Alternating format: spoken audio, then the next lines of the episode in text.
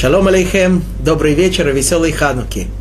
Мы с вами за э, долгое время, э, когда мы учимся вместе, изучаем вместе книгу Даниэля, нам еще ни разу не приходилось встречаться именно в праздничные дни. Да, бывало мы встречались до праздников, после праздников, но во время таких особенных дней нам еще встречаться не приходилось. И вот сегодня нам выдается такая возможность кто-то из нас уже зажег две свечи ханукальные, кто-то, для кого еще день, первый день, только зажжет.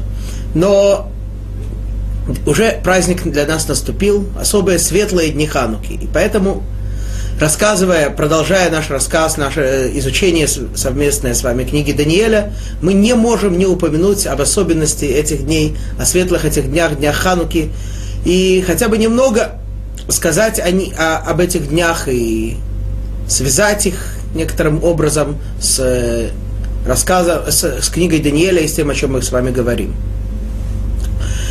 Ну, конечно, о, свя- о, связи, о связи дней Хануки с э, книгой Даниэля мы уже говорили и говорили много, когда изучали седьмую главу книги Даниэля, в которой речь шла о четырех царствах. Мы помним с вами, что третье царство, которое мы упоминали в седьмой главе, потом в восьмой и еще оно нам встретится.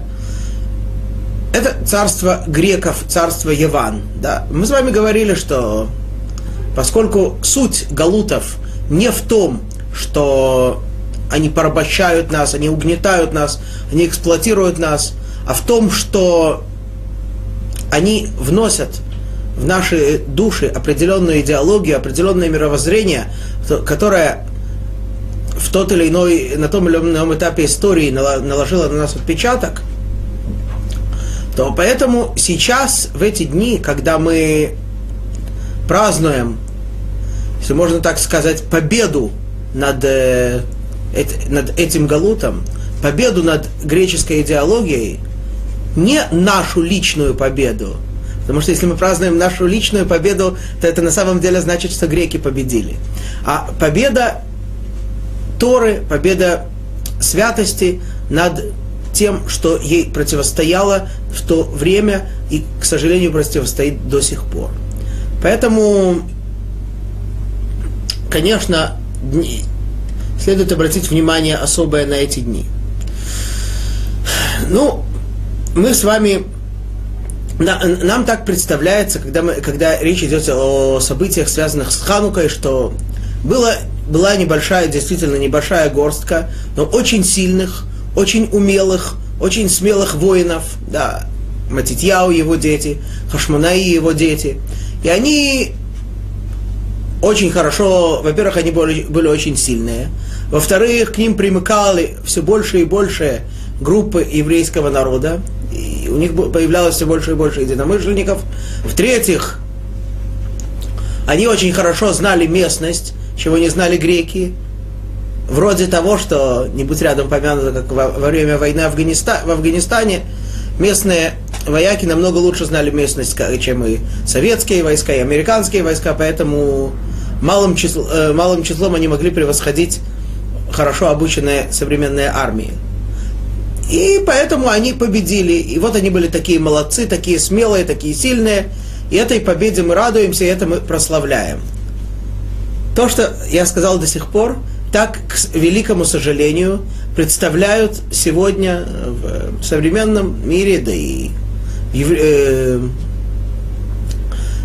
здесь, э, в, в государстве Израиль, так представляет праздник Хануки, что вот они были такие смелые, даже устраиваются специальные спортивные соревнования в память и в честь этих, э, этих великих людей. Но когда мы начнем хотя бы немного изучать то, что произошло тогда, то мы увидим, что, что все происходило совсем не так. В молитве, которую мы говорим каждый день, в дни Хануки, благодаря Творца за чудеса, мы говорим такую вещь, что ты передал сильных в руки слабых, многочисленных в руки малочисленных, нечистых в руки чистых, злодеев в руки праведников и злоумышленников в руки занимающихся твоей Торой. Вот такой длинный список, состоящий из двух колонок, мы представ, э, зачитываем, упоминаем в молитве. То есть мы видим, что тех, кого мы хвалим, они не были ни многочисленные, ни сильные. Нет, мы говорим, они были слабые. Да, так, а в чем же тогда их величие, в чем же их достоинство? Ну, из слов молитвы вроде бы следует, что часть этого списка написана со словом «несмотря на», а часть «благодаря». Да, что Творец передал, Творец, э, несмотря на то, что эти, эти были слабые, эти были сильные, тем не менее слабые победили сильных. Несмотря на то, что эти были многочисленные, а эти малочисленные, тем не менее малочисленные победили. Ну, а вторая часть списка это благодаря, потому что эти были праведные, эти были злодеи, эти были чистые, эти были нечистые. Но на самом деле, и мы с вами уже об этом тоже говорили, что весь этот список написан в однообразной форме. Не несмотря на то, что евреи были малочисленные, а греки многочисленные, евреи их победили. Благодаря этому. Не несмотря на то, что евреи были слабые, а греки сильные, евреи их победили. Благодаря этому. Как же это так? Как же это благодаря? Вроде же должно быть наоборот. Так, так считали греки. Так считаем мы, к сожалению, потому что греческий галут еще не закончился. То есть его след еще находится более чем след. Его отпечаток э, лежит на нас мы представляем себе, что все должно идти по, по естественному ходу событий. Иначе и быть не может. Даже э, несмотря на то, что мы верим в Творца и верим в то, что Творец создал мир и им миром управляет, но все равно для нас естественно, что все происходит естественным ходом событий.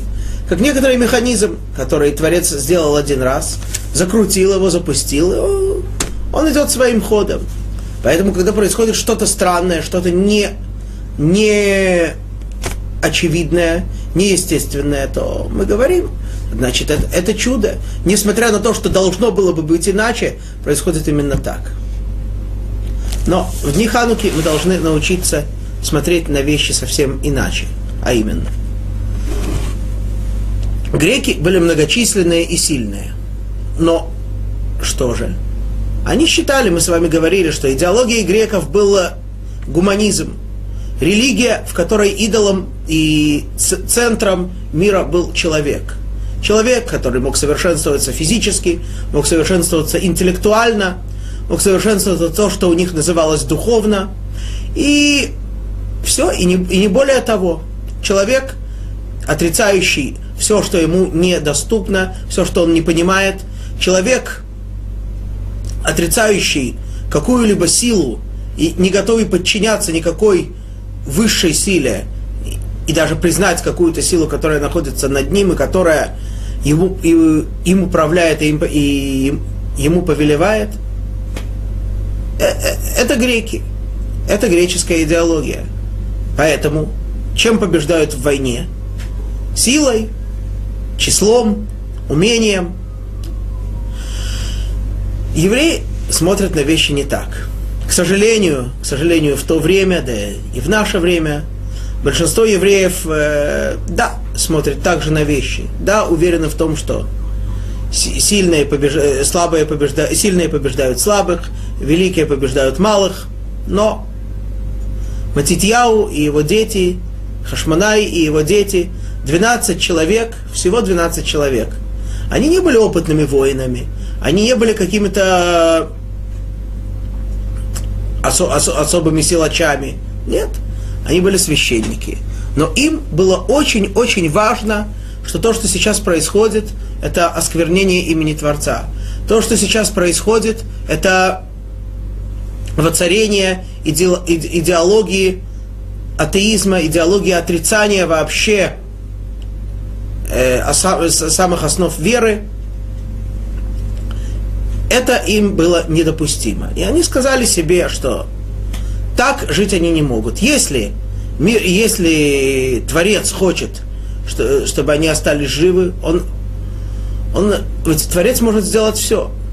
Если я, я, я, э, мы сказали они, мы не думаем, что мы, мы сможем победить греков, мы сильные, нас много. Нет. Мы слабые, нас мало. Победить греков мы, естественно, не можем, но мы не ставим себе такую задачу. Мы ставим себе задачу сделать все, что в наших силах, для того, чтобы осветить имя Творца. И если мы не можем, не сможем, говорили они, очистить от, от, от всей той мерзости, которая, которой была наполнена святая земля в то время, землю, храм, Иерушалаем, то нам жить в этом мире не имеет смысла. С этой, с этой мыслью и с этим чувством они пошли, и благодаря тому, что они ощущали себя слабыми и малочисленными, и полностью полагались на Творца, благодаря этому они удостоились спасения и такого чудесного избавления, которое немыслимо и никогда не встречалось в истории. 12 человек громят многотысячные армии, причем э, армии не воюющие луками и стрелами, камнями и топорами. Армии, самой современной армии того времени. Ну что же, они были чистые, они были праведные, и они осознавали, что они слабые и малые, и все полностью зависит только от Творца. Вот. Ну, к сожалению, как мы говорим, греческий галут еще не закончился. То есть, несмотря на то, что в то время э, евреи победили, и храм был очищен, и Творец э, продемонстрировал еврейскому народу свою любовь к нему и удовлетворение тем, что сделали евреи посредством того, что совершил явное чудо. Да, мы знаем чудо с э, маслом, которым пытались евреи зажечь минору. Кстати, следует знать, что масло, в общем-то, не, не было недостатка в масле. Было достаточно масла, которое всего-то навсего, что с ним греки сделали, да, только вот так вот подвинули, тем самым сделали его нечистым. В то время можно было Э, когда большинство общины нечистое, можно зажигать даже нечистым маслом. Тем не менее, а, э, и более того, даже сами э, евреи, когда они нашли этот кувшинчик с маслом, поскольку сами они из-за того, что они убивали и по другим причинам обладали определенной нечистотой, тум, у них была тум-а, то они просто все не могли осуществить зажигание миноры, зажигание храмового светильника полностью в чистоте. То есть в любом случае строго по Галахе, и они вроде бы ничего не выигрывали. Но тем не менее, поскольку они освободили храм от всего чуждого, от всей вот этой гуманистической идеологии, гуманистической религии, то они хотели, они чувствовали необходимость в том, чтобы исполнить заповедь зажигания миноры именно таким маслом, которое не имело никакого контакта, не имело никакой связи с вот этой вот греческой жизнью, с, какой, с вот этой, э, ни с греками, ни с всем тем, что они провозглашали. Да, есть, есть определенные законы, мы, мы не можем сейчас зажечь его в, в чистоте, сжигаем его в не, э, не очень звучит хорошо, в нечистоте, в тума, но тем не менее, это наша тума, и она, не, и она определена Торой, и она никоим образом не касается всего того чуждого, что сюда внесли. И Творец действительно согласился и провозгласил это великое спасение, это великое э, событие и совершил еврейскому народу чудо. Ну вот, это то, что нам, конечно, следует помнить, что Ханука – это дни, в которые мы снова пробуждаемся, снова осознаем, что величие еврейского народа заключается не в том, что, на что смотрят греки, там не, не в силе, не в мощи да, есть, конечно, такие вещи, они вовсе не отрицательные, ничего такого Творец не создает. Но, как мы говорили, что все качества, все средства, которые создает Творец, они предназначены только для того, чтобы ему служить, только для того, чтобы освещать мир, только для того, чтобы внести, нести в мир свет Творца. Если их превращают в самоцель, тогда мы снова возвращаемся в греческий галут. И каждый год мы, должны, мы зажигаем хадукальные свечи для того, чтобы... От нас не требуется зажигать какой-то огромный большой огонь, какой-то большой костер, какой-то большой факел. Нет. Наоборот, по, э, по Галахе, если зажигаются факел в качестве ханукальной свечи, то это зажигание считается негодным, и человек этим заповедь не исполняет. Должна быть маленькая свечка. Первый день зажигаем одну, второй день две, осознавая величие и чудо все больше и больше, пока последний день мы не осознаем, что чудо было настолько великим, что длилось 8 дней, и зажигаем 8 свечей. Вот это то, что касается Хануки. Конечно, можно много всего, очень много рассказывать про Хануку, и не просто рассказывать, а впитывать в себя, ощущать все больше и больше святости величия этих дней, но все-таки это наша не, не, не наша основная тема, и нам следует продолжить. Просто знать и, и чувствовать святость этих дней и постараться их максимально использовать. Итак, мы с вами находимся в 9, в 9 главе книги Даниэля, в конце 9 главы. Здесь мы помним с вами, что происходило. Даниэль провел подсчет, да, когда должен закончиться Вавилонский галут – по его мнению, это должно было быть э, или в последний год или правления царя, э, последнего вавилонского царя Балшацара, или в первый год правления следующего первого медийского царя Дарьявыша. Даниэль обнаружил, что этого, к сожалению, не произошло, и пришел к выводу, что он ошибся в подсчете, и слова Ирмияу, пророка Ирмияу про 70 лет Галута, понял не совсем точно, неправильно – и Даниэль обращается с молитвой к Творцу, да, молитва, которую мы подробно изучали, которой мы много разбирали, ее части, те условия, с которые, которые необходимы человеку при, для молитвы. Даниэль исповедуется, Даниэль упоминает о грехах, просит Творца о том, чтобы он отвратил свой гнев от еврейского народа, от святого города Иерушалайма. И вся эта просьба э, базируется на одном. Ну, опять непосредственная связь с тем, что мы говорили сейчас про Хануку. Осознание того, что это твой город, это твой народ. И все то, что сейчас происходит, нам мешает не потому, что мы страдаем, а потому что Твое имя, святое Твое имя не прославляется, твоя слава в мире уменьшается. И действительно, после всего того, что происходит, Даниэлю отвечают. Да, и мы с вами читали, как э, появляется перед Даниэлем ангел Гавриэль, прилетевший к нему специально, и сообщает ему о том, что Творец согласился открыть тебе смысл слов Ирмияу, э, разъяснить то, что здесь, то, что здесь написано, и то что, то, что должно произойти, а я послан для того, чтобы тебе это истолковать. А, и вот Гавриэль начинает объяснять Даниэлю смысл слов Ирмияу. Он открывает ему, что пророчестве Ирмияу про, 7, про 70 лет содержится на самом деле много больше информации. И мы говорили об этом в прошлый раз, что 70 лет можно подсчитывать двумя способами, и оба эти способа зашифрованы в словах Ирмияу, да, а именно, что 70 лет прошло от момента, про, про, проходит от момента начала Галута, начала первого изгнания, которое осуществил на выходные царь во время Иояхина, и до решения персидского царя Корыша, провозглашение его, решение его о, о, о, о том, чтобы разрешить евреям строить храм.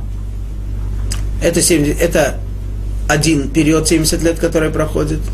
А другой период 70 лет – это с момента разрушения храма до его фактического строительства. Да, мы помним, что несмотря на то, что Кореш повелел построить, э, дал разрешение и повелел построить храм, тем не менее пришли злодеи наклеветали на евреев, на евреев, и строительство храма было отложено на 18 лет, а пока что, мы помним, были события, которые даже поставили весь еврейский народ под угрозу, а именно события, связанные с Аманом и всем, что там было, что мы чем будем читать в Пурим.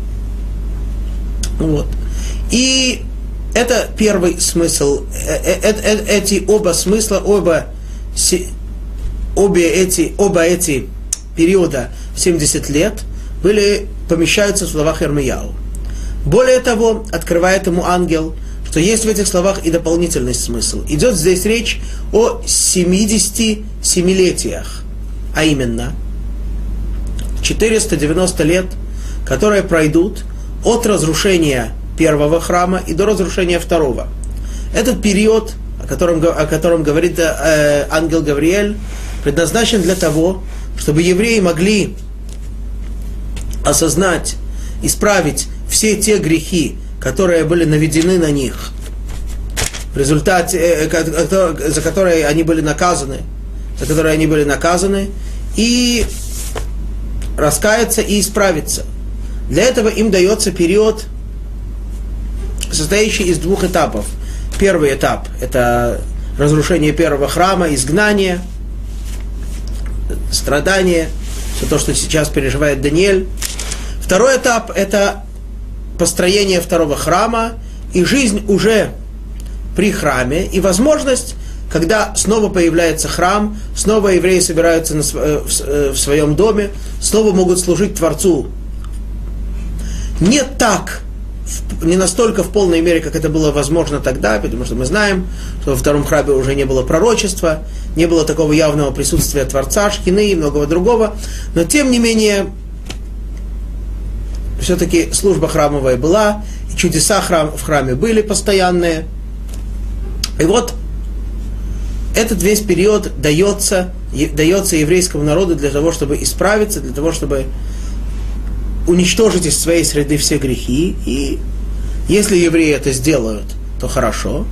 А если нет, то, к великому сожалению, наступает следующий галут – Э, будет разрушен второй храм, наступает следующий галут, намного более тяжелый, и э, до сих пор мы не знаем точно, как мы не пытались изучать э, различные объяснения в книге Даниэля, пока мы точно не знаем, когда же он должен закончиться. Вот. Это и есть та разбивка, о которой говорится здесь в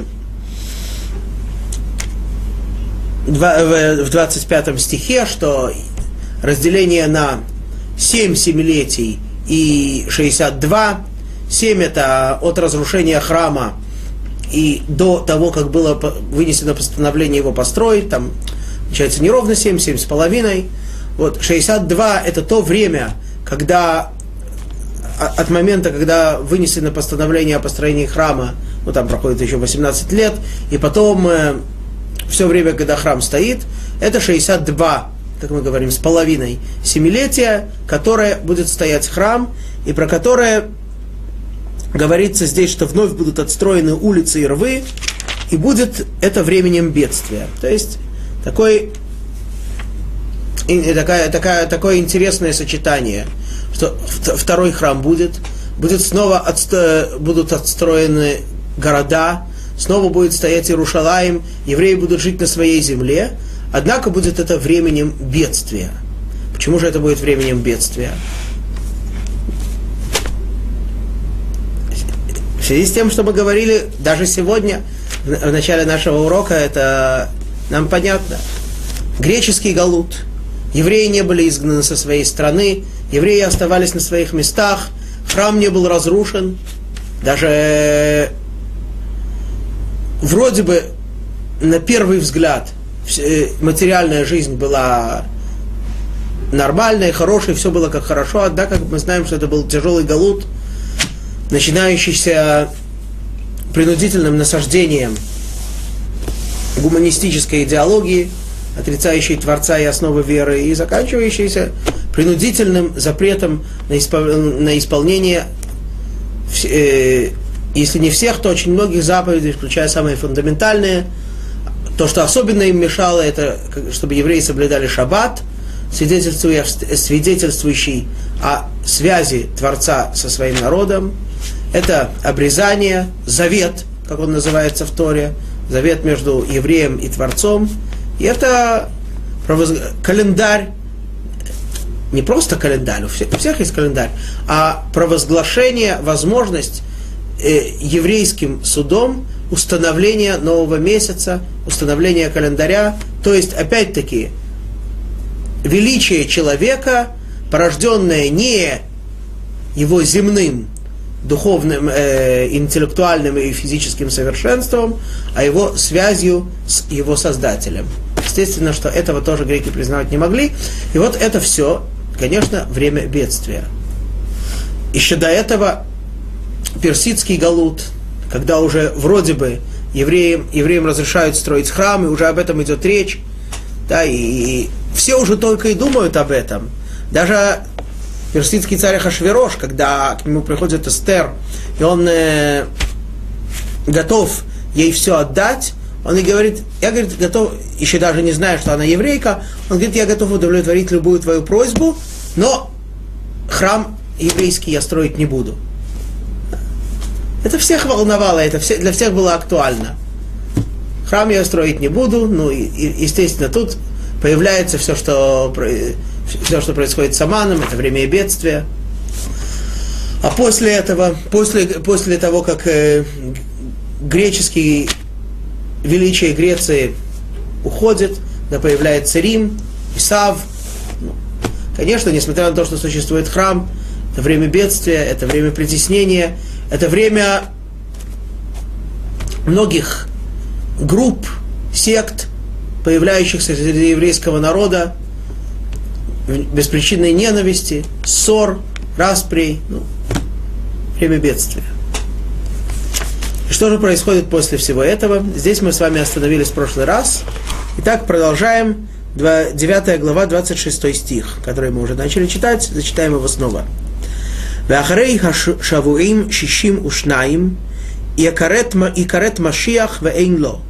והעיר והקודש ישחית, עם נגיד הבא, וקיצו בשטף, ועד קץ מלחמה נחרצת шомемот.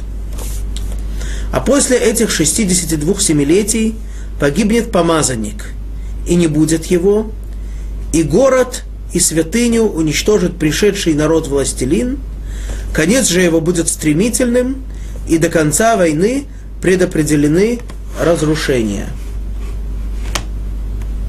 так, так здесь переводится, предопределены разрушения. Другое объяснение, что до конца войны предопределено, что зем, святая земля будет пустынной. Что это значит?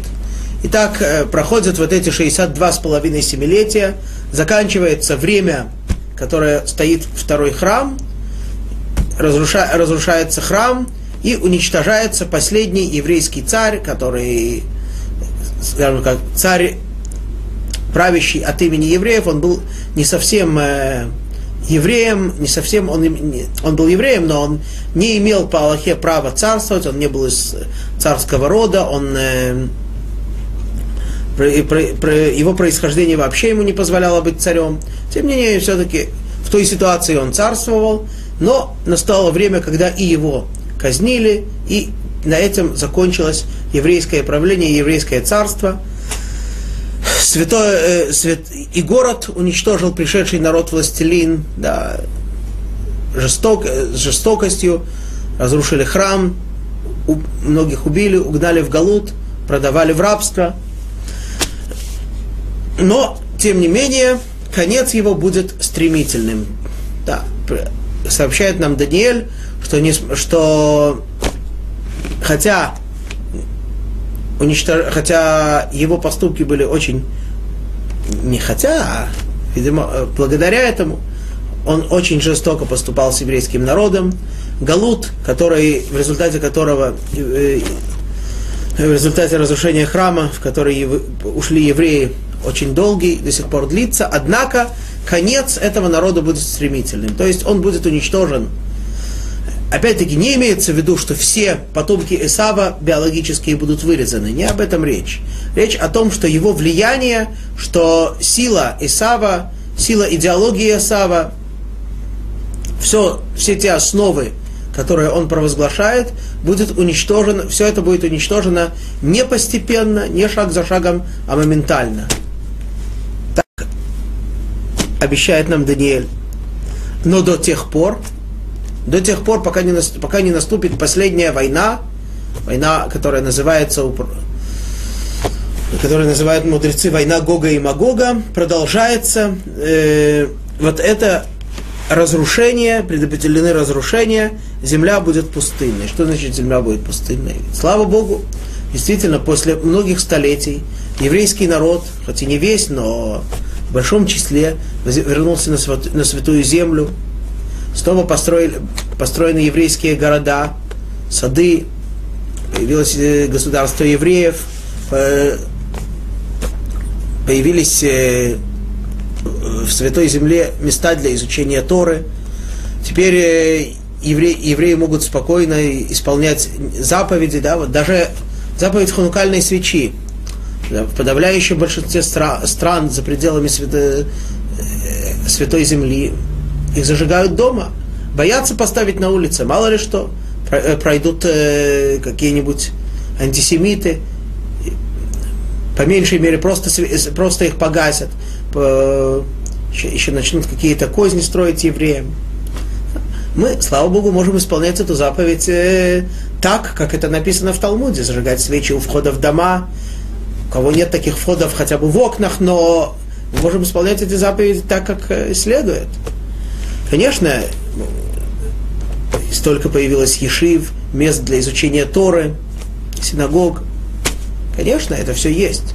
Но тем не менее, что значит, что земля будет пустынной? Потому что по сравнению с той святостью, с, той вели, с, то, с тем величием, которое было тогда, еще во время второго храма, э, действительно, это, э, это очень, то, что сейчас, это, это еще очень далеко до того, и это, об этом говорит Даниэль, что до тех пор действительно земля наша будет пустынной, пустынной от величия, от настоящего величия, настоящего сочетания величие духовного с величием материальным. Да и материально, к великому сожалению, мы сегодня во многом зависим от других стран. Мы, ну, это уже отдельный вопрос, насколько обязаны, насколько обязаны так сказать, руководители нашей страны подчиняться мнением за, заокеанских, так сказать, президентов, на мой взгляд, вообще не обязаны подчиняться, но это отдельный разговор. Вот. Но, конечно, но, но тем не менее факт остается фактом, и земля в этом смысле пустынная. Далее, 27 э, стих. Вегбир брит ларабим шавуа эхад вахаци ашавуа яшбит зеваху минха ועל כנף שיקוצים משומם, ועד כלה ונחרצה, ונחרצה תיתח על שומם. И укрепит он э, союз с властителями в одно семилетие. Но в течение трех с половиной лет отменит он жертвы и приношения, и власть мерзостная будет существовать, покуда не наступит полное уничтожение и предначертанное не постигнет разрушителя.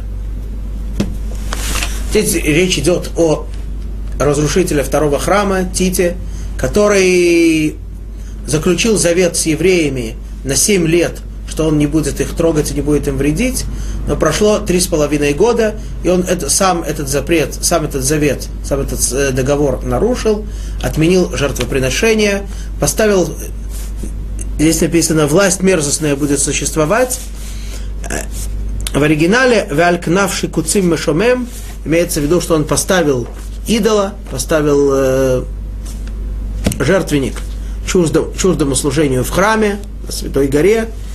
И та, э, это, э, тем, и, и тем самым, значит, э, осквернил Святую гору, осквернил храм. Однако это, э, и, это будет, и эта власть существует, до тех пор, пока не постигнет ее полное уничтожение. И как мы с вами говорим, что несмотря на то, что Галут этот очень длинный и еще до сих пор не закончился, но тем не менее его завершение будет моментальным, и как, э, как любое настоящее избавление. Да, мы вот только с вами на днях э, недавно в Торе читали, а, не, будем читать даже, читали на этой неделе и будем читать в субботу про Йосефа, которого который сидел в тюрьме в Египте 12 лет, а когда наступило время избавления, он моментально, только быстренько вытащили его из тюрьмы, только быстро успел побриться, помыться, как-то привести себя в порядок, и сразу пошел к фараону. И также любое избавление наступает моментально. Это мы с вами завершаем девятую главу, главу, связанную с молитвой, чем законами молитвы, понятием служба сердцем, во всех аспектах, о которых мы говорили. И переходим к десятой следующей главе, следующему видению Даниэля. Итак, десятая глава, первый стих. Бишнат шалош, лехореш мелех парас, давар нигла ле Даниэль, ашер некрашмо белшацар, ואמת הדבר, וצבא גדול, увин это הדבר, увидно ло бамарэ. На третьем году царствования Кореша, царя Параса, было откровение Даниэлю, которого звали Белшацар, слово истинное и на дальние времена, чтобы мог он понять откровение прежнее и чтобы стало понятным видение. Немножко непонятно, о чем здесь написано. Итак, мы с вами помним, что предыдущая глава она, когда она происходит? В первый год царя Дарьявыш, царя Дарьявыша, первого царя. Мы знаем, что он царствовал всего один год, потом его сменил персидский царь, его зять Кореш, и вот э, третий год его правления, то есть прошло где-то между двумя и тремя годами между, между этими событиями. И вот говорит Даниэль, что ему в то, э, в то время было откровение, причем, а, а ему в то время, кстати, было так по нашим подсчетам уже около 80 лет. И вот про это откровение говорится, что оно было слово истинное. А что до этого были не истинные откровения? Нет, но просто мы с вами говорим, что Даниэлю были откровения разной степени ясности. Да. Сначала были Даниэлю откровения, сны, которые он видел, которые описаны в, э, в книге Даниэля на арамейском, что говорит о том, что, эти были, что это было не настолько явное видение. Потом, это, потом мы перешли на святой язык, на иврит, начиная с 8 главы, для видения стали уже более явными. И вот теперь в 10 главе речь идет о видении, про которое говорится, что оно истинное и на дальние времена. Да, цава гадоль. Да, но есть такое действительно объяснение у комментаторов, что цава гадоль это видение на длинные времена – у нас сразу, конечно, возникнет вопрос, а почему, э, что такое видение на длинные времена? Ведь у нас уже было неоднократно, мы говорили о видениях, которые были до, э, видениях и откровениях Даниэлю, которые были до самого избавления, до самого прихода Машеха. Куда же еще более дальние времена могут быть? Ну, увидим, дойдем, увидим. Вот. И но есть другое мнение, которое говорит, что цава гадоль это то, это, про, это дословно значит большое воинство. То есть Даниэлю не просто было откровение, для того, чтобы он мог его понять и постичь, как здесь говорится, да, что пойми это и увидеть это, чтобы смог увидеть, видение увидеть, понять суть его, ему дается в помощь большое воинство, ему дается в помощь много ангелов – которые, присылаются ему много ангелов, которые могут помочь ему понять, чтобы все стало явным и очевидным. Вот. Когда пришло это видение к Даниилу? Это видение пришло в то, в, то, в то время, о котором мы говорили, что Кореш, вавилонский э, персидский царь, дает разрешение строить храм, и уже евреи начинают готовиться и собираются о том, о чем говорится в начале книги Эзра, Однако потом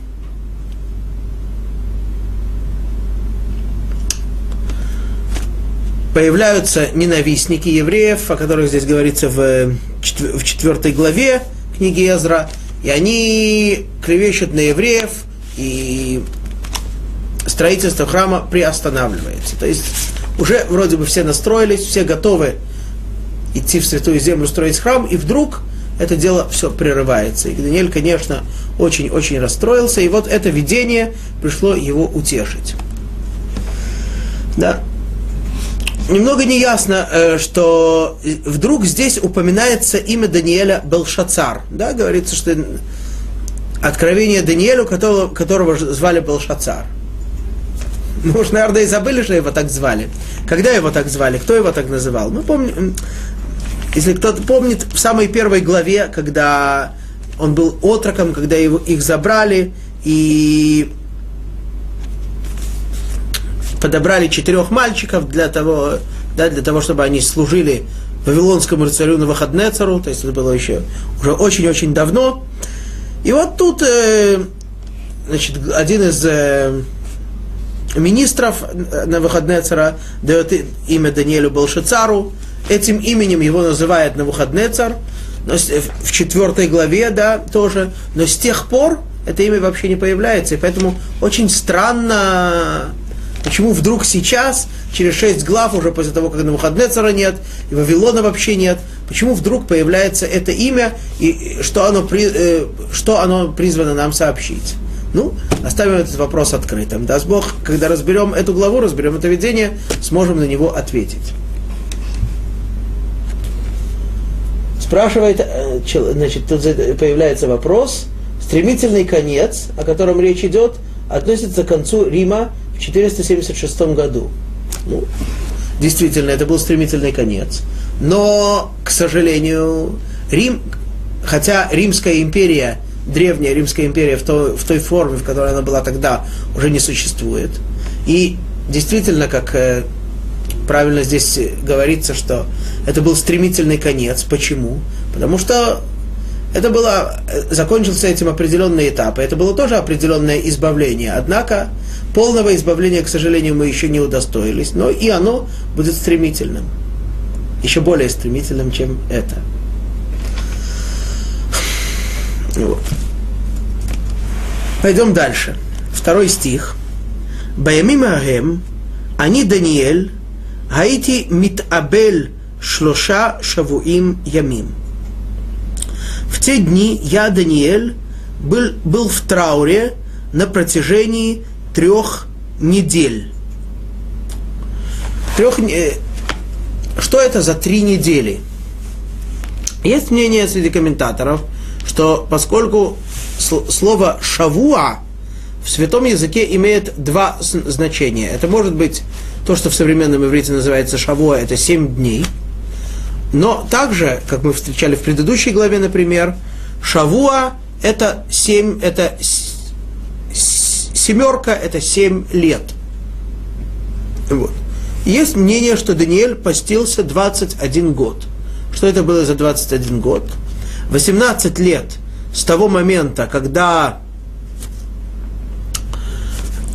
было, э, когда было вынесено разрешение строить храм, и до того момента, как он был действительно построен, и еще три года Даниэль принял на себя поста или до этого, или после этого. То есть Даниэль принял на себя 21 год, и не очень понятно, когда были эти три дополнительных года, и вот он их восполнил или восполнил после, после этого периода, уже даже когда был построен храм, или он начал просто раньше. Другое мнение, что это было действительно три недели. Да, Даниэль по поводу храма, по поводу такого отмены такого важного решения и скорбел и постился три недели. Собственно говоря, здесь не написано, что он постился три недели. Написано, что он был в трауре три недели. Однако дальше, в, в каком это стихе,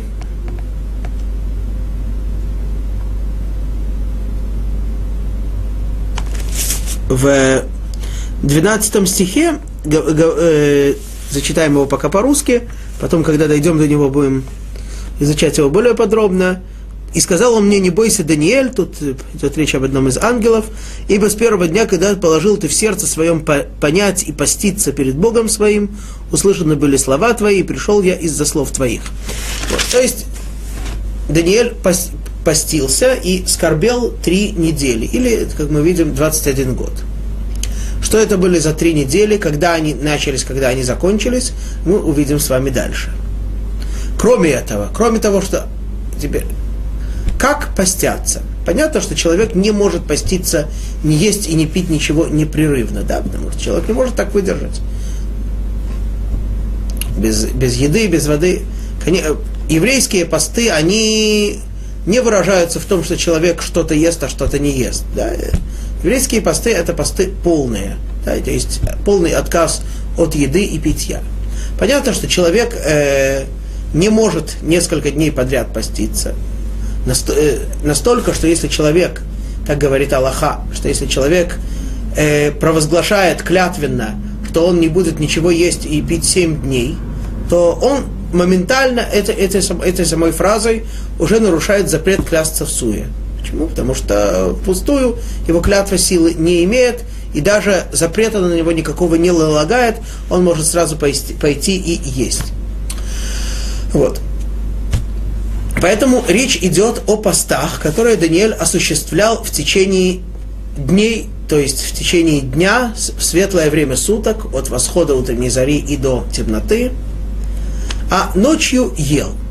Однако, несмотря на то, что ночью ел, у нас такое иногда бывает чувство, что если человек уже решил поститься, и решил, или, или когда речь идет об одном из постов, которые мы обязаны осуществлять, э, да, или, или речь идет. У нас есть действительно в году два поста, которые мы постимся круглые сутки. Один, один нас обязывает Тора, это день искупления Йом-Кипур, другой это день разрушения храма, 9 ава. Эти два поста мы постимся полностью э, в течение круглых суток. Однако большинство постов не такие, они начинаются с утра и заканчиваются вечером. Вот. Но у человека есть такое чувство, что если уж я значит, э, сделал милость Творцу, я весь день постился, то уже вечером я, как это сегодня называется, оттянусь как следует, э, наемся.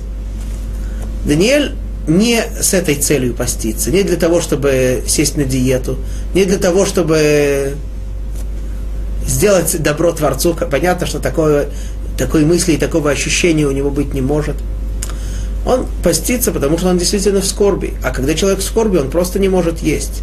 И поэтому, несмотря на то, что он обязан был, э, чтобы для поддержания своего физического существования есть по ночам, в темное время суток, тем не менее сообщает про себя Даниэль, что он в этом, даже в этом очень был, ограничивал себя, а именно, третий стих, «Лехем хамудот лоахальти, увасар ваяин לא בא אל פי, וסוך לא סחתי, עד מלות שלושה שבועים ימים. Вкусной пищи я не ел. А здесь переводится вкусной пищи. Комментаторы объясняют, что Даниэль не ел никакого хлеба, сделанного из чистой, тонкой просеянной муки, а только из грубой муки, то есть э, такую более грубую, более простую еду, несмотря на то, что мы помним, что Даниэль Кроме того, что он сейчас находится при дворе, и он является одним из первых, уже долгое время является одним из первых людей в, в, то, в, в тех державах, которые в то время правили миром. Ну и понятно, что все, весь его образ жизни соответствует такому такой утонченный, царственный. Более того, мы говорили с вами, что Даниэль и происходит из царской семьи, он потомок царя, Изхи, царя Хизкияу, из дома Давида, да, поэтому он, он был приучен к очень тонкой, к очень изысканной пище. Тем не менее, говорит Даниэль, что вкусной пищи я не ел.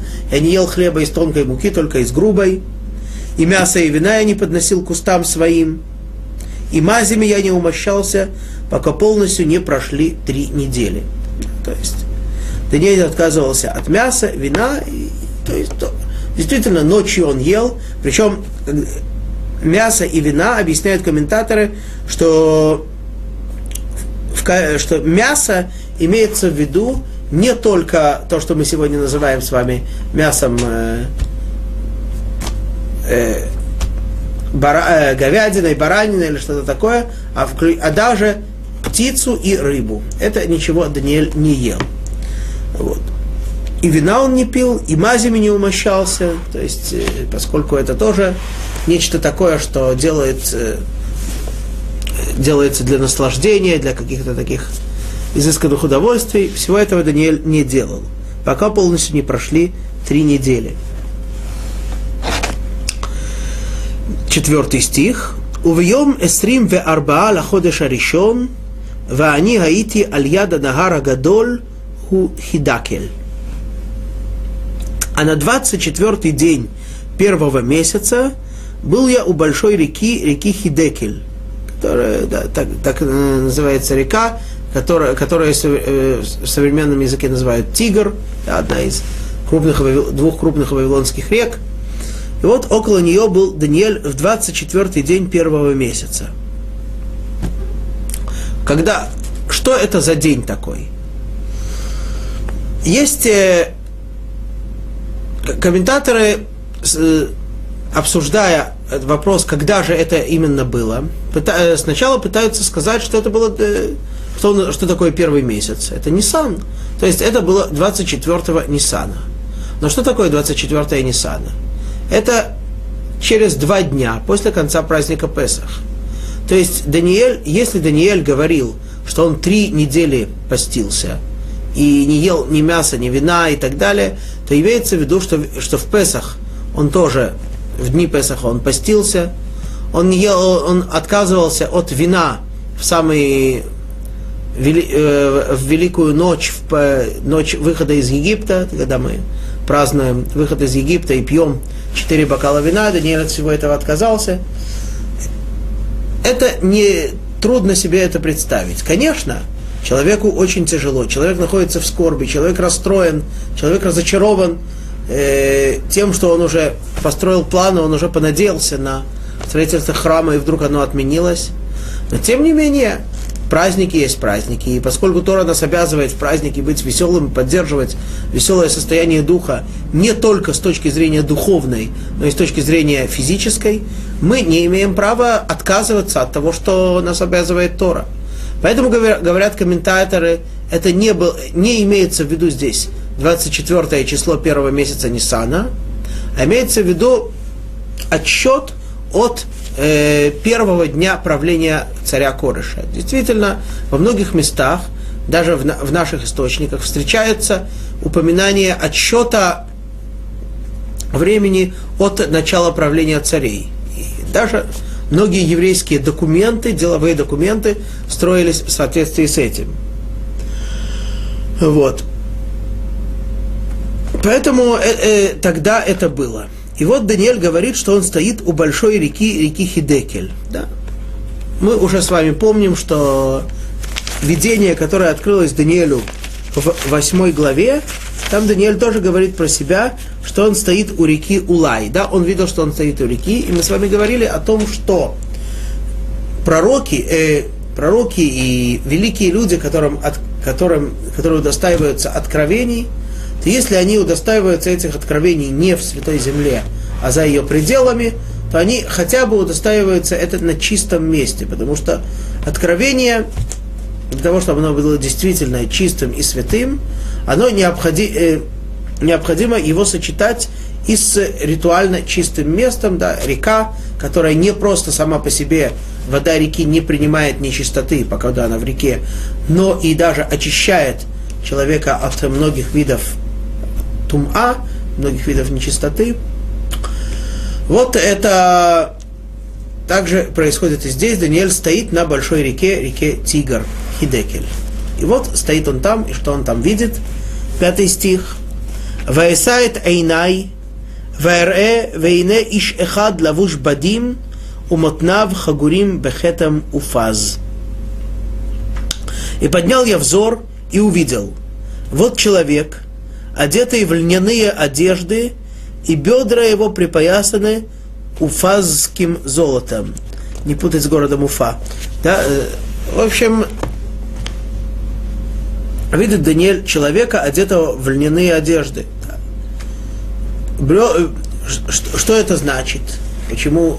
То есть верх его льняные одежды, э, бедра его припоясаны золотом, красным золотом. Имеется в виду, что этот человек символизирует собой, что его высшая сущность того, что он собирается открывать, и того, что происходит, это белые льняные одежды, это символизирует собой милость Творца, милосердие, хесед, а низ его – это красное золото, красный цвет, символизирует собой меру суда Творца. То есть появился человек, проявляющий, проявляющийся в этих двух качествах, этих двух проявлениях Творца, а именно в милости Творца и в его качестве суда.